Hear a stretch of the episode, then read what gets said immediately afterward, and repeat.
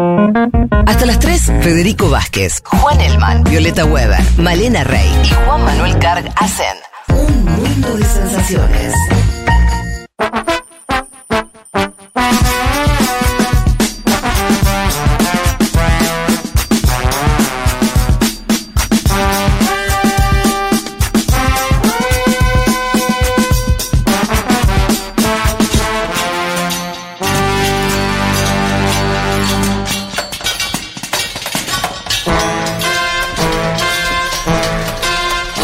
Gente que en estos momentos nos está escuchando, pero está esperando que pase el huracán Hillary. Yo digo nada más.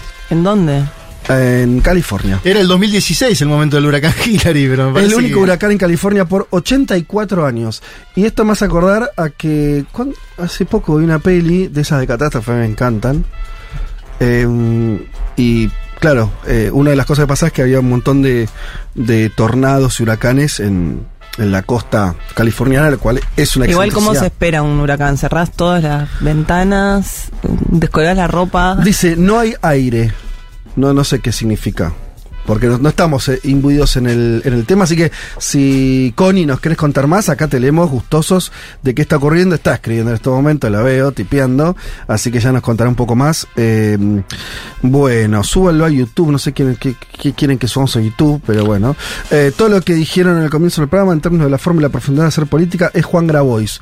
Dice alguien, bueno, Hay algo, es hay verdad que hay algo, algo. Del humanismo, de la austeridad. Hay algo. ¿Quién decía eso? Eh, Majul decía. de- ¿Se acuerdan? El- el- el- hay una frase cuando dijo que Macri tenía cosas de. De Mandela. de Mandela. Dice algo de Mandela. Cosa de Mandela. Bueno, de hecho, se, han dicho cosas de este país, ¿eh? Grabois ¿Eh? con Mujica antes de la elección se juntaron. Sí, en- en tiene. el Hay, hay una cosa ahí. Hay una cosa ahí. Eh, bueno, hoy están raros los oyentes, ¿eh? ¿Por qué? Juntada de oyentes de Cosa Ñoña en Rosario. ¿Qué? No sé qué tiene que ver esto con nosotros, pero eso va los sábados. O sea, ayer. Eh, pero igual un ¿Fue saludo, ayer o va a ser el sábado próximo? No sé, desconozco. Acá nos dicen, escuchándoles de un rincón de Copenhague, en medio de una parada del paseo en bicicleta para disfrutar el solcito. Abrazos para todos. Eh, Saben que tuvimos un éxito rotundo Ah, eso en, te iba a en la campaña de socios del exterior. Sí, a ver. Rotundo, ¿eh? O sea, nosotros, este programa o toda la la, radio en general. Ah. Este programa también. Supongo que nos escribe Copenhague también, porque hubo muchos que se anotaron desde. Eh, desde allí, de Europa, de muchos de España, muchísimos de España, muchos desde Uruguay también. ¿Cuál es el top 3? ¿Lo tenés ahí? ¿De ¿En países? Sí. Uruguay y España seguro, uno y dos. Y el tres, no sé. Ah, No sé. Chile, ¿no? No sé. ¿No? Puede ser. Yo creo que voy a llevar los libros con mis propias manos a Chile. Ajá. Hay una posibilidad. Mirá. La voy a hacer de delivery. Ah, perdón, lo de Cocos Ariana es que hoy están juntados. Pa- claro. Eh, hoy están juntados 20 oyentes de Cosañón y hicieron un asado. Eh, están todos reunidos por Futurock, dice así que, y están escuchando un Qué saludo a esa. Ese esa- Tártara, ¿no? a Que nos abandonó, juntada. ¿está seguro? Tártara que nos abandonó. Y mm, Magu. ¿Cómo? Magu y Tártara están seguros. Magu Ah, ¿sí? Stardust y Tártara. Ah, puede ser. Sí, el mensaje Ya- es de, ya te la de Ma- tiro. de Tartar. Así que, no, bueno, muy bien, así que les quiero agradecer a todos los que se asociaron. Si queda alguno que no se asoció, hágalo. Saben que le va a llegar a su casa en los próximos días eh, dos libros que hayan elegido de la editorial Futurock, además de su eh, credencial de, miembro de la, de la comunidad, entre otros presentes. Y, y bueno, eso, superamos los 300 socios, es un montón, es una cosa es muy importante lo que lo que se logró así que mm, quería agradecerles profundamente esa esa voluntad esa confianza esas ganas de, de ser parte de todo esto de verdad muchísimas gracias Eh, también dicen en Costa Rica también se, nos sumamos bueno buenísimo Eh, Ah, termino le- leyendo lo de California. Es, eh, eh, es mi primer huracán. Puede bajar a tormenta tropical, nos dice Connie. Lo loco es que California es océano Pacífico, no hay huracanes. ¿Cómo me preparé? Juntamos agua y cargamos celulares. Mucho más no sé qué hacer. Soy de Santiago aparte, la humedad me es totalmente ajena. Eh, bueno. eh, ¿De Santiago de Chile? Supongo, sí. Eh, supongo. Sí, pues en Santiago Bueno, del pues Estero em, Y bueno, hay humedad, por por eso. seco. Más. Ay, no sé, hace mucho calor. Demasiado calor para saber. hace calor, Es que hace no, tanto no, calor que no sé si es El húmedo o boliche seco. fascinado con, la un ciudad sentido. sí, la ciudad me, me encantó. El calor me pareció inhumano, pero bueno, son cosas distintas. Eh, pero no sé. Eh, bueno, che, eh, si les parece vamos un poquito al panorama que tenemos preparado para, para arrancar. Me van ayudando ustedes, eh, amigos, a, a completar. Eh, Vayamos con esta historia de Brasil, Juanma. Eh, un famoso hacker reveló este jueves, el 17 de agosto, que el expresidente de Brasil, Jair Bolsonaro, le habría prometido indultarlo luego de contratarlo para simular un fraude con las urnas electrónicas. O sea, dos delitos en uno. un punto. Bueno, claro, el indulto, la promesa de indulto no sé si es exactamente un delito, por lo menos es una desprolijidad. Eh, desacreditar a la justicia electoral y crear un escenario político para desconocer la victoria de Lula da Silva. Bolsonaro, estos son textuales eh, de Walter Delgatti, me prometió el indulto por los delitos que pueda cometer con este trabajo. Yo sabía que era un delito, pero era una orden del presidente de la República. Se excusó eh, ante la comisión parlamentaria que investiga los actos golpistas del 8 de enero. Dijo que recibió 40 mil reales, unos 9 mil dólares, eh, de la diputada ultraderechista Carla. Zambelli, como adelanto. Como adelanto, por colaborar. Y la promesa de convertirse en empleado del gobierno en caso de que Bolsonaro fuese, fuese reelecto. Contame, dame el marco, Juanma, de este muchacho. El, bueno, eh, Walter Delgatti Neto es un hacker de Araraquara, una ciudad del interior del estado de San Pablo, que en su momento fue quien destrabó la situación eh, judicial de Luis Ignacio Lula da Silva cuando descubre, luego de infiltrarse en los teléfonos de los fiscales de Lavallato, la connivencia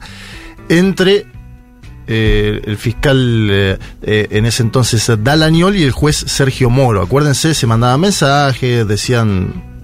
Daban Sí. cuenta de cómo planificar los pasos a seguir Mm. entre los dos, algo que no se puede hacer. Bien, en ese momento, Glenn Greenwald destapa todo esto en el medio de Un periodista norteamericano. Claro, periodista norteamericano, ganador del Pulitzer, Sí. destapa todo esto Sí. en el medio de Intercept. Luego viene la salida de Lula de la cárcel, luego de esto eh, se caen las causas judiciales eh, que tenían que ver con la condena de Lula por Lavallato. El año pasado, nosotros fuimos a Brasil, Fede, en agosto. En el momento en que estábamos nosotros en Brasil cubriendo el lanzamiento de la campaña de Lula da Silva, el hacker Walter Delgatti un día se juntó en el Palacio de Alborada con Jair Mesías Bolsonaro. Ahí ya generó suspicacia porque había una foto, ya se conocía que se habían juntado. O sea, ahí lo que parecía es que el tipo se había incorporado al bolsonarismo. En el petismo lo que decían es este hombre no tiene plata, es un hombre pobre que Sí. enfrenta todavía causas judiciales incluso del pasado, necesita trabajo. Eso decían en el lulismo, en el petismo. Ahora nos damos cuenta de qué es lo que le ofreció en esa jornada Jair Mesías Bolsonaro, que es intentar, porque este es otro punto, intentar invadir urnas electrónicas antes de la elección. Obviamente para Hackearlas. Sí, para modificar el. Como son electrónicas las urnas, algo que siempre venimos poniendo Sí. en discusión en este programa en particular, en este medio en general. Intentar, te dicen desde el petismo, porque te dicen las urnas son seguras. Si Ajá. lo hubieran intentado, no lo hubieran podido hacer. Eso Sí. te dice el petismo. Bueno. Entonces fue en esta semana Walter Delgatti a la Comisión Parlamentaria de Investigación en el Congreso y dijo todo esto, lo que complejiza mucho la situación de Bolsonaro, que el mismo día sufrió otro cachetazo de un aliado, como Mauro Cid, su ayudante de órdenes, que dijo, sus abogados dijeron en la justicia, que el quien estaba detrás de la venta ilegal de joyas sauditas en los Estados Unidos de América era el propio Bolsonaro, que era el último destinatario.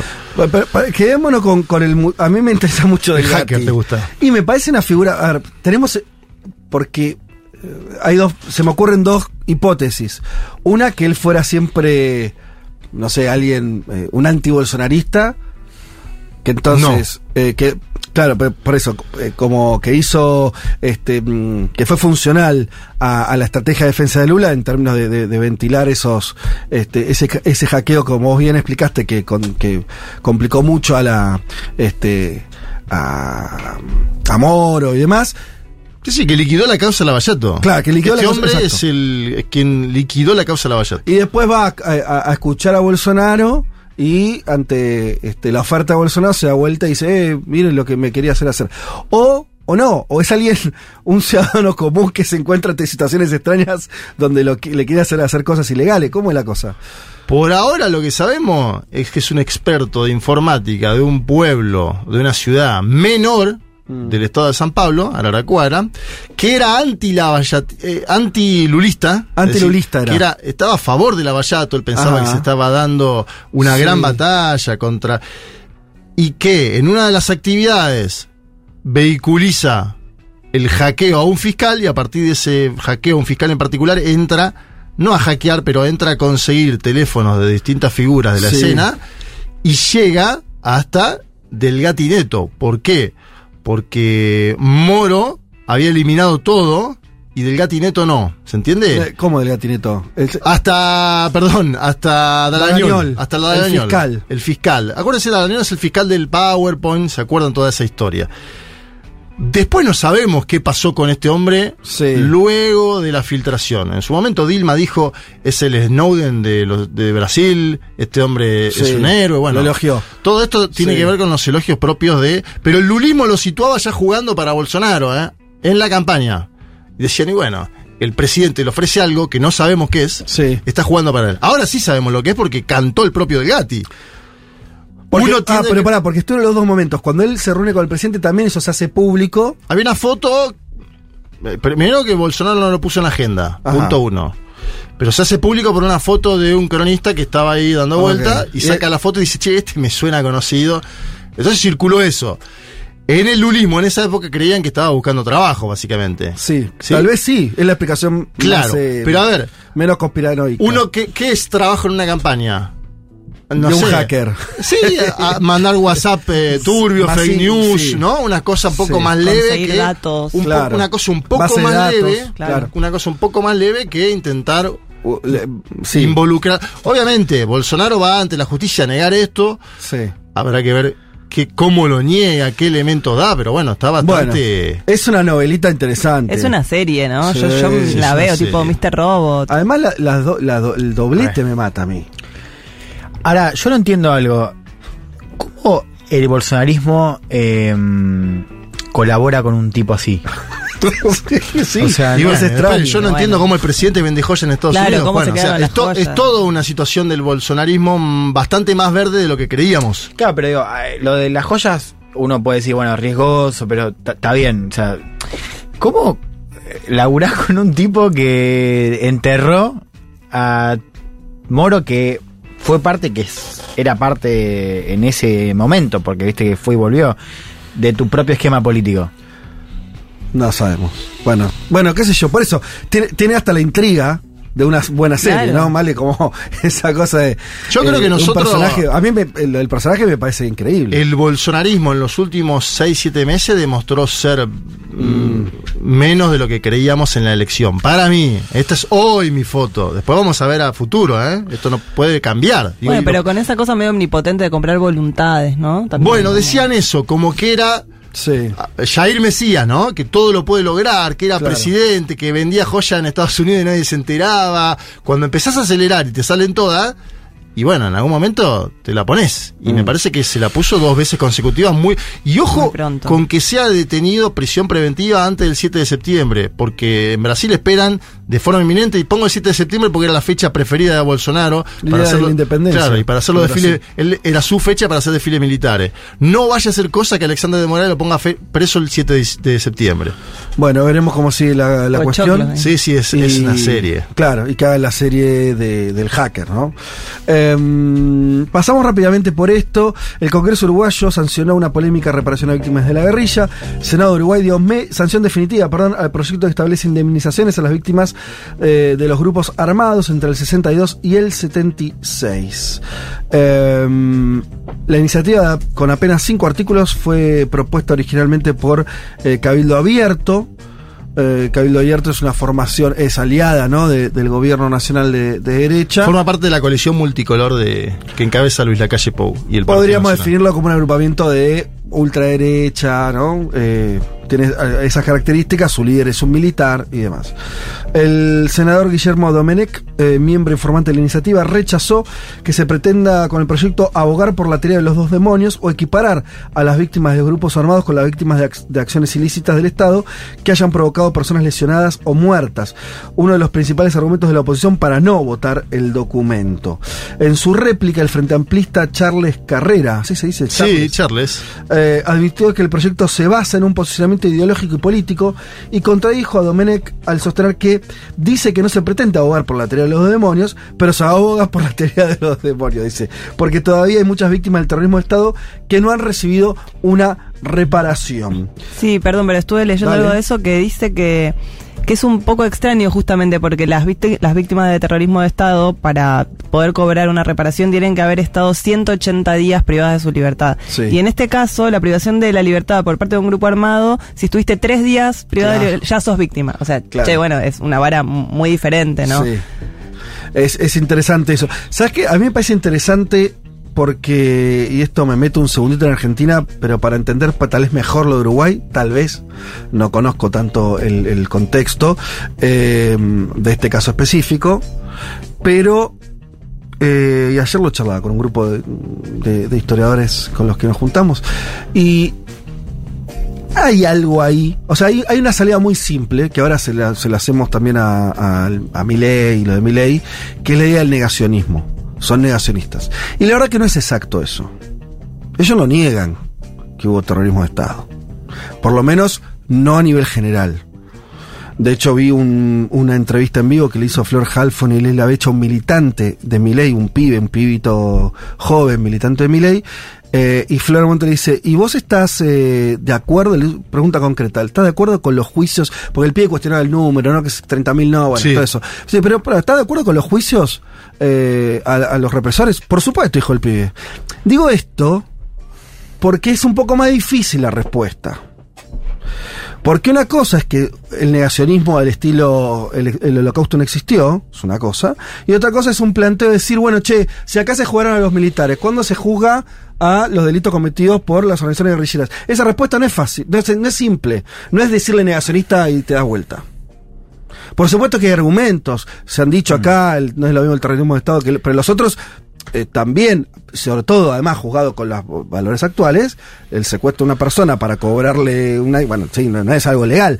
Vos podés decir eso caducó, no sé, mil cuestiones que se pueden pensar. Ahora, es un debate que hay que tomárselo un poquito más en serio que la respuesta que están teniendo ahora, que estamos, que estamos ensayando ahora, ¿no? Yo lo que encontré eh, es, es como el negacionismo, al menos en los jóvenes, no estoy hablando de los votantes de Milei o seguidores a nivel general, pero sin jóvenes es esta idea de asumir posiciones negacionistas como una manera, como si fuese un chiste, como si fuese una manera de provocar a los progresistas. Que yo no sé eh, de qué manera entra ahí, pero digamos, eso me consta. Por ejemplo, los primeros actos, antes de que mi ley, hay un, hay un acto medio fundacional de, de- de- del movimiento acá en Argentina, que ahora no recuerdo si es 2018 o 2019, que hablan. Milei, que en ese momento era un economista mediático, habla Agustín Laja y a Ni- Nicolás Márquez. Y era un acto, se llenó de gente mal, o sea, agotó capacidad. Y vos veías que el único puesto que había, no había ningún partido político en ese momento, el único puesto era un grupo de pies que vendían remeras eh, y decían no fueron 30.000. Ajá.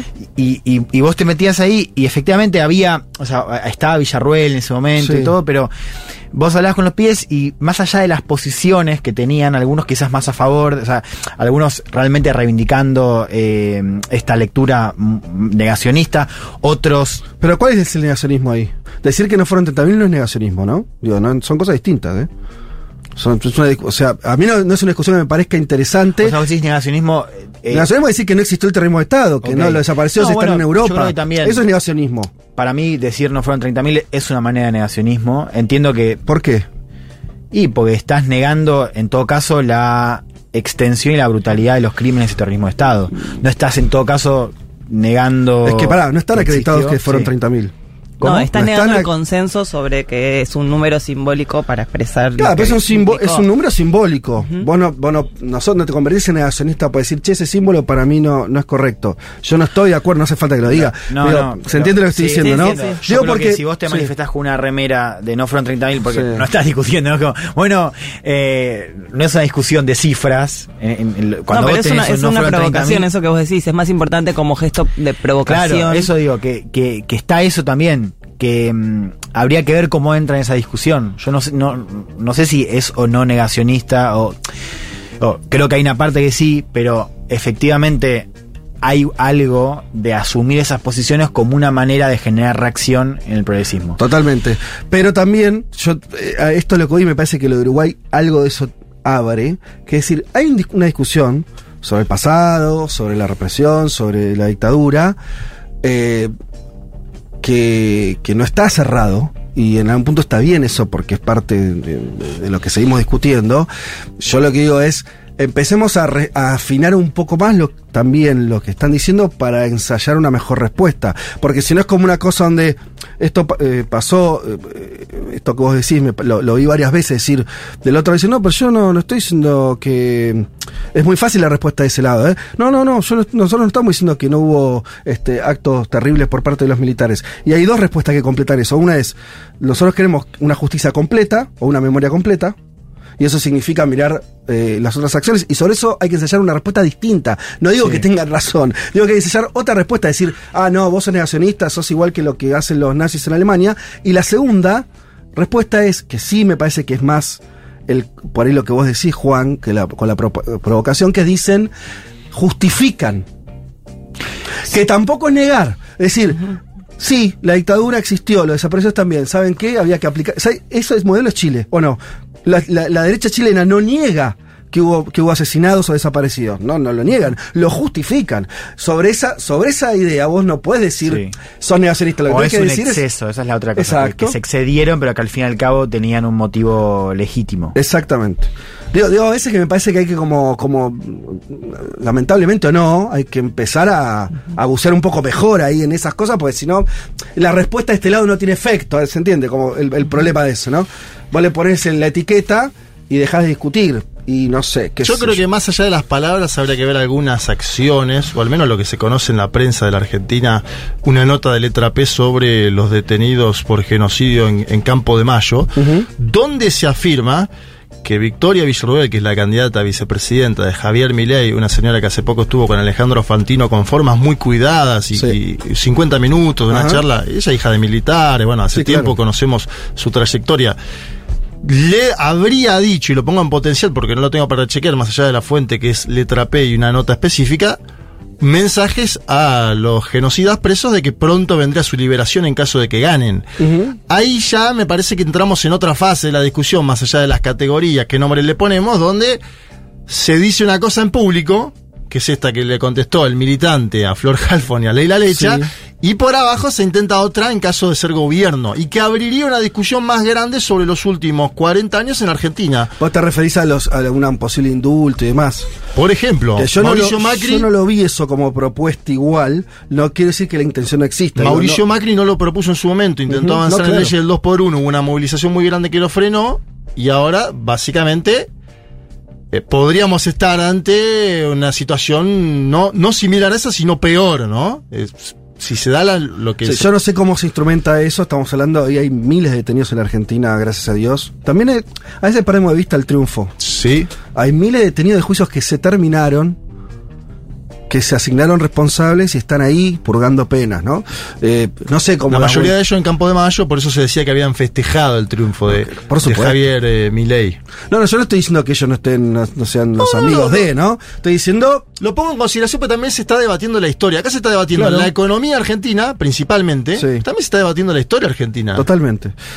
Yo lo que agrego es no quedarnos de el- este lado in- eh, inmóviles. Cuando la cosa se mueve. Vos tenés que moverte también. Bueno, que- pero esta tenés que- semana estuvimos inmóvil en todo, Fede. o sea, este- No, no, no, pero en, en- en general, ¿eh? no, Ah. con la idea de derechos humanos en particular. Creer que eso está eh, tallado en piedra. Garantizado totalmente. que eso ¿Es está- verdad? Que, ¿Es lo- verdad? que- que el discurso de derechos humanos de hace 10 años es el que sirve hoy. Las preguntas son otras, las Sí. generaciones se renuevan. No es lo mismo lo que puede pensar y sentir un pibe hoy de 18 años sobre el terrorismo de Estado que lo que podía sentir yo, que tengo Exacto. 44. Y la misma idea Bueno. de libertad también, ¿no? Como Exacto. Hay muchas cosas ahí. ahí. con sus matices. Pero no para ir para atrás. Ojo al piojo, no para ir para atrás. Para ganar, para seguir ganando esa disputa, que lo digo en términos, viste, que Milei habla mucho de batalla cultural. Sí. Que todos se cagan de risa, ¿no? Y a veces de este lado, batalla cultural, esa cosa de 6, 7, 8.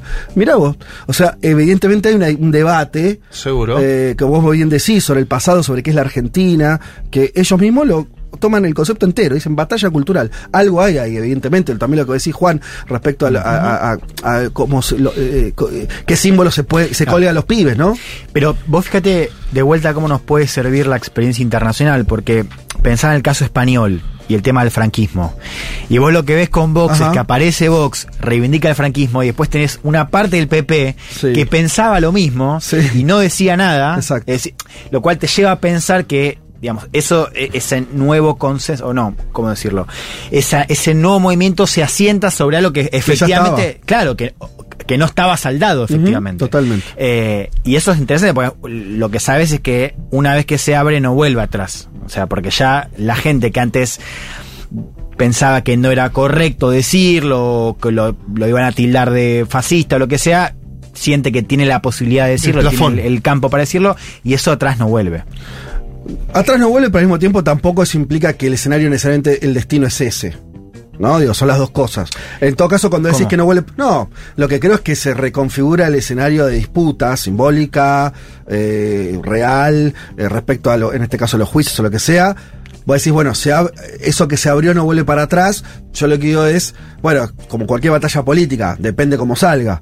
Si vos de este escenario salís este, con una situación victoriosa de, eh, de estas ideas, por ahí tenés durante 10 años un, un retroceso, pero no es la única de las Claro, opciones. hay que ver, claro, hay que ver en tu caso que, eh, cuál de todas las batallas es en todo caso la que, la que estás eh, proponiendo y cómo se adapta al lente generacional, porque las batallas también pierden fuerza a medida que pasan los años. Bueno, en tanto, en tanto te quedes quieto, por eso vuelvo a lo mismo, ¿no? En tanto no, no, no, desde este lado tampoco no reconfigures Claro, qué son los derechos humanos, cómo los defendés, Claro. si tienes que volver a tener una participación. A mí me, me pareció muy interesante y, y como un atisbo de que cuando rompieron el otro día las elecciones eh, esas baldosas en varias escuelas, vieron qué pasó, en un acto oriente coordinado, fascista y, podríamos decir muy ligado a la victoria de Milei, eh, ahí al, al otro día se estaban haciendo de vuelta y eso no fue... Ningún, Sí, go- y ningún gobierno, fueron fue, fue, también otros argentinos, quiero decir, ¿no? Porque no, eh, también fueron otros argentinos que hicieron eso. Me En Brasil, uno de los diputados más votados en el 2018 destruyó una placa de la memoria de Mariel Franco. Estoy hablando de 2018. Sí. La hermana de Mariel Franco está ahora en el gabinete de Lula. Claro. Bueno, las disputas van y vienen, las disputas exacto. van y vienen. Bueno, avancemos un poco más. Eh, cambios, eh, seguimos en la región. Voy rápido. Cambios en el gabinete en Chile, el gobierno de Chile. Esto ya tiene algunos días. La renuncia eh, de Giorgio Jackson, eh, que era uno de los eh, alfiles ¿no? más importantes Sí, de la Boric. mano derecha de Boric, jefe de campaña. Bueno, renuncia por una serie de, de- ahí de, de desprolijidades propias de la gestión. Eh, al mismo tiempo, esto completen como les parezca, el, el gobierno salió a, también a comunicar esta, este corrimiento de Jackson en, diciendo lo siguiente, bueno, es una manera de que la derecha no use Claro. a Jackson como una forma de no permitir avanzar en las reformas que nos interesan. Sí, hubo un caso de corrupción, el caso convenio, que básicamente, para resumir, es un desvío bastante importante de fondos públicos a las famosas fundaciones, que eso es una cosa bien chilena, Sí. fundaciones que se arman eh, por parte de los partidos, esto pasa a la izquierda y a la derecha, bueno, en este caso la mayoría de, de las fundaciones apuntadas tenían que ver con Revolución Democrática, que es el partido de Jackson, integrante del Frente Amplio. Quedó muy golpeado el oficialismo con, con ese caso, porque además atacaba un poco esta idea de la nueva política y, y del mensaje de anticorrupción. Jackson a partir de ahí queda muy debilitado. Después, ¿se acuerdan de esto del, del cuento del tío? En el Ministerio de Desarrollo Social, Sí. ¿no? Llaman, eh, básicamente les, les roban más de 20 notebooks, haciéndose pasar por el ministro, las entrega el- el- la seguridad del ministerio a otro grupo, de ahí la idea del cuento del tío. Jackson ahí queda bastante apuntado. Yo me Y- refería a, la- a la- cuando dije Sí. la cosa de este de desorden, me refería a ese hecho, no, no, al, no al otro. Claro, no, es- eh, van Pero sí. juntos eh, y un poco lo que lo que pasó fue que la derecha empezó, la derecha, digamos, la, la coalición de derecha sumado al Partido Republicano de Cast empezó a decir que eh, para discutir cualquier cosa de en términos parlamentarios ellos pedían la cabeza de Jackson. Claro.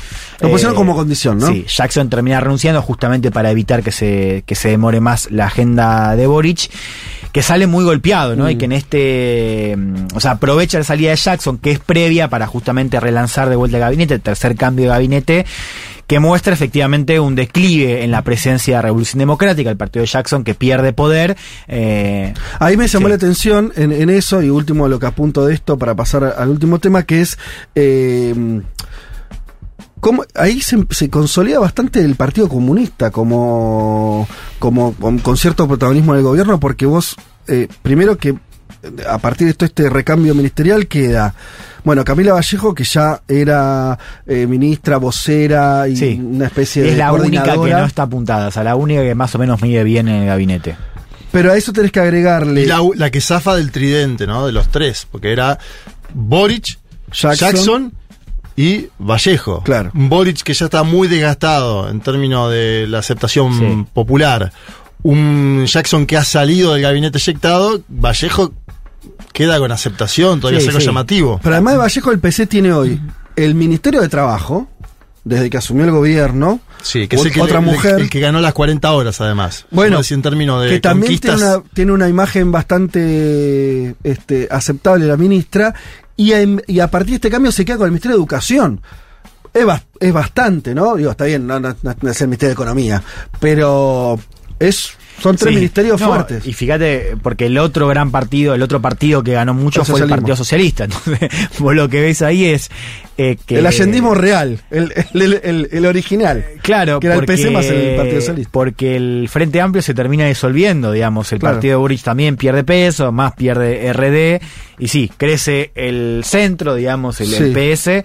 Y crece también el Partido Comunista. Bueno, interesante esa, esa coyuntura, no sé a dónde terminará todo eso. Y en cultura también hubo un reemplazo del ministro, que acá justo habíamos hablado largamente de la política cultural de Boric eh, a principios de abril, cuando Sí. llegó la delegación a la feria, y estaba Jaime de Aguirre, que era un tipo más experimentado, de unos 60 años, que había asumido en marzo, o sea, duró solamente cinco meses y acaba de ser reemplazado por una actriz que se llama Carolina Redondo, que es la hija de dos acto- un actor y una actriz bastante famosos allá, pero que ya está siendo cuestionada y que tiene 37 años. Claro. No volvieron como a, buscar a alguien de más de la edad de Boric que Claro. con tanta Sí, experiencia. Cultura está a cargo de los 50 años del golpe que ya tuvimos. O sea, el, el gobierno tuvo varios coordinadores de estos preparativos para los 50 años que se cumplen el 11 de septiembre y llega también bastante golpeado, ¿no? Pues, o sea, hubo varios cambios en el Ministerio de Cultura, echaron a quien fue, eh, bueno, Patricio Fernández, que fue entrevistado en este programa varias veces, que estaba a cargo. Estaba a fin, una serie de escándalos que eh, complican naturalmente el, el armado, el- los preparativos del- del- de los 50 años del golpe. Última noticia del panorama. Eh, nos vamos a Ucrania, dejamos entonces la región, actualizamos lo, lo que, lo que hay para actualizar respecto a la guerra en ese país. Hubo una novedad importante, que es la siguiente. El principal asesor de, del secretario general de la OTAN, eh, la OTAN es la fuerza militar más importante y la que está eh, en las sombras, entre comillas, eh, sustentando la guerra Ucrania al ejército ucraniano. Eh, esta persona, que sería una especie de jefe de gabinete del, del, mandamás de la OTAN, Stian Jensen, sostuvo el martes lo siguiente. Una solución podría ser que Ucrania cediera su territorio a cambio de la entrada de la OTAN. Bueno, esto lo dijo un diario noruego. Entonces la OTAN diciendo literalmente que hay una forma de conseguir la paz y esa paz sería el siguiente intercambio. Ucrania cede el territorio que hoy está ocupando Rusia, Crimea y una parte también de- de- de- del territorio de Ucrania, de- de- del este ucraniano. Eh, y a cambio, entre comillas, la OTAN, eh, perdón, eh, Ucrania entraría en la OTAN, entonces es- que, quedaría protegida militarmente ingresando a esa estructura militar, algo que por supuesto se opone Rusia, y es un poco lo que desde los términos rusos es la, la justificación de por qué se invadieron Ucrania, ¿no? Que es que no querían que se acople a la OTAN. Esto generó un quilombo porque, eh, mm, por supuesto, salió a contestar el gobierno ucraniano diciendo, ¿qué, qué- qué- qué están diciendo chicos? Eh, un día después el secretario general de eh, eh, Jens Stoltenberg, que es apellidos complejos, eh, que o sea el jefe del que hizo esta declaración, hizo reducción de daños, pero no contradijo directamente a su subordinado. Lo que dijo textualmente es, es Ucrania y solo Ucrania la que puede decir cuándo se dan las condiciones para una negociación y la que puede decir en una mesa de negociación que es una solución aceptable. Yo leo todo esto y están, lo están diciendo, che, me parece que llegó la hora de negociar. O algo así está planteando. Y lo está diciendo bastante claro. Lo cual genera. No sé todavía los efectos que tendrá esto. Tiene su- lógica a la vez, ¿no? Diríamos, qué sé yo, a ver, una- un conflicto cronificado Sí. que ya lleva un año y medio, que va camino a cumplir dos años en febrero próximo, donde Europa perdió más de lo que ganó, podríamos decirlo para simplificar. Eh, da la sensación de que en algún momento Sí, bueno, no sé, qué sé yo. O sea, yo sea, lo que veo es el- lógica. yo veo el movimiento. Es decir, Sí, mirá, sí, sí. la verdad que la OTAN, es- o sea, que sale, obviamente que esto no es, porque uno dijeron, bueno, se excedió. Estos tipos no se exceden, hacen declaraciones muy pensadas, frías. Estamos hablando, estamos hablando de, de un dirigente político. Estamos hablando de los que manejan la OTAN, que son burócratas Sí, altamente especializados. sí. Eh, y por supuesto, en un contexto de guerra, lo que diga la cabeza de la OTAN va a ser leído en clave de, de lo que quiere Estados Unidos. Eh, ¿Qué dijo el principal asesor de la presidencia de Ucrania, eh, Mijailo Padoliak? Salió al cruce este viernes y dijo, desafortunadamente esta no es una declaración inofensiva, no son palabras que se le escapan accidentalmente, realmente me molesta. Pero ¿qué significa el perdón de esta persona? De hecho, prácticamente dijo abiertamente que esta guerra debería terminar con la derrota de Ucrania. Y luego dice, bueno, lo siento, cometí un pequeño error, porque eh, hubo una disculpa de, este Stian Jensen. Eh, esta persona sale y eh, dice, arreglemos legalmente para Rusia los territorios robados que fueron abandonados, eh, perdón, abundantemente regados con la sangre de los ucranianos, en- enfurecido el, gobierno ucraniano, lógico. Y agregaría como contexto más general, estuve leyendo algunas este, artículos, sobre todo de la prensa norteamericana, que hacen esa cosa, uno no s- bueno, eh, viste que hablan de, de, bueno, filtró, se, el Pentágono filtró eh, cómo están de verdad las cosas en la guerra, esas también de vuelta son filtraciones muy cuidadas, no sé, quieren que se filtre eso, no es que hay un periodista que es un genio, y, sino que en realidad es Me parte... pasan un... Sí, sí, Un che, bueno, vamos a decir esto. Eh, y lo que salen a decir es, la contraofensiva ucraniana no está caminando, no está caminando, como decía Juanma, está empantanada la situación, y hay una discusión ahí interesante, no nos vamos a extender ahora, pero a quién, quién tiene el tiempo a su favor. En una guerra es fundamental eso. ¿A favor de quién es el tiempo? ¿De los ucranianos o de los rusos? No hay consenso, por más que rápidamente podría decir, bueno, eh, no sé, los rusos porque... En, en términos de guerra, los rusos son los que están atacando. Siempre el que defiende tiene eh, la posibilidad de esperar, ¿no? Y más si es tu país. Quiero decir, vos no te vas a ir de tu país. Los ucranianos están ahí. Entonces las posibilidades de, de- de ma- de sostener la guerra pueden ser elevadas en el tiempo. Ahora, si no te funciona la contraofensiva y tenés a la diciéndote, che, sentad, por ahí llegó la hora que te sientes a negociar. Mucho tiempo. Por ahí lo que te están diciendo es que los recursos que te están mandando, no sé, por ahí no van para arriba, van para abajo, lo cual sería todo un quilombo. A mí me pareció, no sé si ustedes lo habían visto en la canción de esta, a mí me pareció como me quedé impresionado eh, del paso dado por la TAN en ese sentido y de, de- de- de cómo dejó medio en offside a su protegido. Sí, igual después la prensa europea dice, pasó primero esto, que son las declaraciones que vos afirmás, y una segunda declaración donde dice que es Ucrania quien debe decir Sí, sí, lo leí, cuándo sentarse a Eh, negociar. bueno, pero eh, ¿cuándo? No Sí. sé si hay que negociar o no. Los ucranianos dicen no hay que negociar acá. Es que me da la sensación de que la OTAN como el planeta entero, porque esta, lo mismo dijo Lula de, de- sentarse a negociar, lo viene diciendo Lula hace tiempo, que intentó un vínculo también entre las partes, lo dice el Papa Francisco. Me da la sensación de que está llegando la hora. ¿Cuánto más puede eso sostener? Bueno, es Vladimir Putin, por ejemplo. Sí. Eh, yo diría que también tiene incentivos para seguir. Porque Vladimir Putin, la economía no se desplomó como Sí. decían, como vaticinaban todos. Eh, le reforzó incluso su popularidad, de acuerdo a sondeo del centro elevada. Me da la sensación de que. Por eso, hay que. eh, eh, la cuestión es saber a quién, le quién tiene el tiempo a su favor.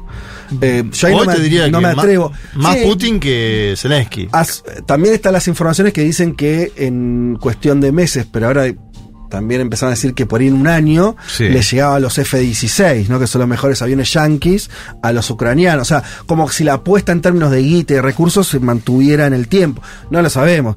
Yo digo hasta la o sea, es una cosa, ¿son los aviones o estas declaraciones? Y una de dos, ¿no? Y bueno, me Es parece raro. esto- si esto fue lo último, me parece que los aviones por ahí no llegan. No sé. Bueno, eh, dicho todo esto. Fede, pero Sí. una oyente de- por Twitter nos apunta que hoy hay balotaje en Guatemala. Claro, mirá, decir todo. que hoy Sí. se vota en Ecuador, se vota en Guatemala. eh, recordamos segunda vuelta entre Sandra Vázquez, ¿no? Sandra Y- Torres. Sandra Torres. Torres. sí me Y equivoco, Bernardo Vázquez con- Arévalo. Y Bernardo Mo- que es el Semilla. favorito, ¿no? No, y Están claro. parejos, están parejos. Yo vi una encuesta ayer, mucha paridad. Bueno, pero sí creo que es importante decir esto, lo hemos contado acá. Vimos una campaña de segunda vuelta muy enturbiecida, primero por un movimiento para detener lo que fue el recuento de la primera, por parte de los partidos de derecha que estaban fuera de la segunda vuelta. Eh, bueno, en fin, muchos movimientos turbios eh, entre el poder político establecido en Guatemala y la justicia, por eso hay que seguir de cerca cómo se procesa el resultado y bueno, también cómo se recibe ¿no? por los partidos y por la gente ahí en Guatemala. Atentos a cómo y en se Ecuador hay que ver, lo contamos igual en la columna de Juan, quién sale segundo y cómo se da el escenario en caso de haber segunda vuelta. Porque la, hoy el debate en Ecuador es quién sale segundo. Ajá. ¿Y con cuántos ¿Por votos qué? sale? Y hay un crecimiento de un candidato llamado Novoa, muy parejo con Jan Novoa. Topic. Muy Novoa parejo. con B larga. Muy parejo con Jan Topic, muy parejo, que da la sensación de que. Bueno, vamos a comentar en la columna de Juan seguramente, pero no es lo mismo si es Topic el candidato en la segunda que si es eh, Novoa. Bueno, qué extraño ese panorama.